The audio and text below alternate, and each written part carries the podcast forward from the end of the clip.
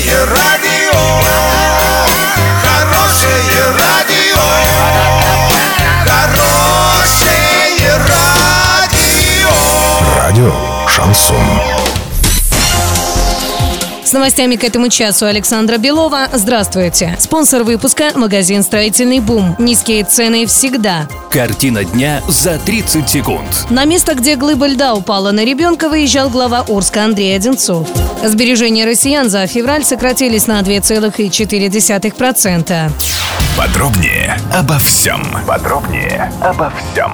Накануне на место, где глыба льда упала на автомобиле и причинила травмы ребенку-пассажиру, выезжал глава Орска Андрей Одинцов. ЧП произошло около дома за номером 103А по проспекту Ленина. На проезжающий автомобиль, в котором находился ребенок, упала глыба льда. Девочку в итоге госпитализировали с ушибами мягких тканей головы. После этого на место выехал глава города Андрей Одинцов и директор управляющей компании «Альтернатива», обслуживающий этот дом Ергалей Желенов. Накопления россиян в феврале этого года уменьшились почти на 2% по сравнению с январем до 32 триллионов рублей, сообщает Росстат. Граждане предпочитают хранить деньги на вкладах. В прошлом месяце на счетах находилось почти 22 триллиона рублей, сообщает ТАСС.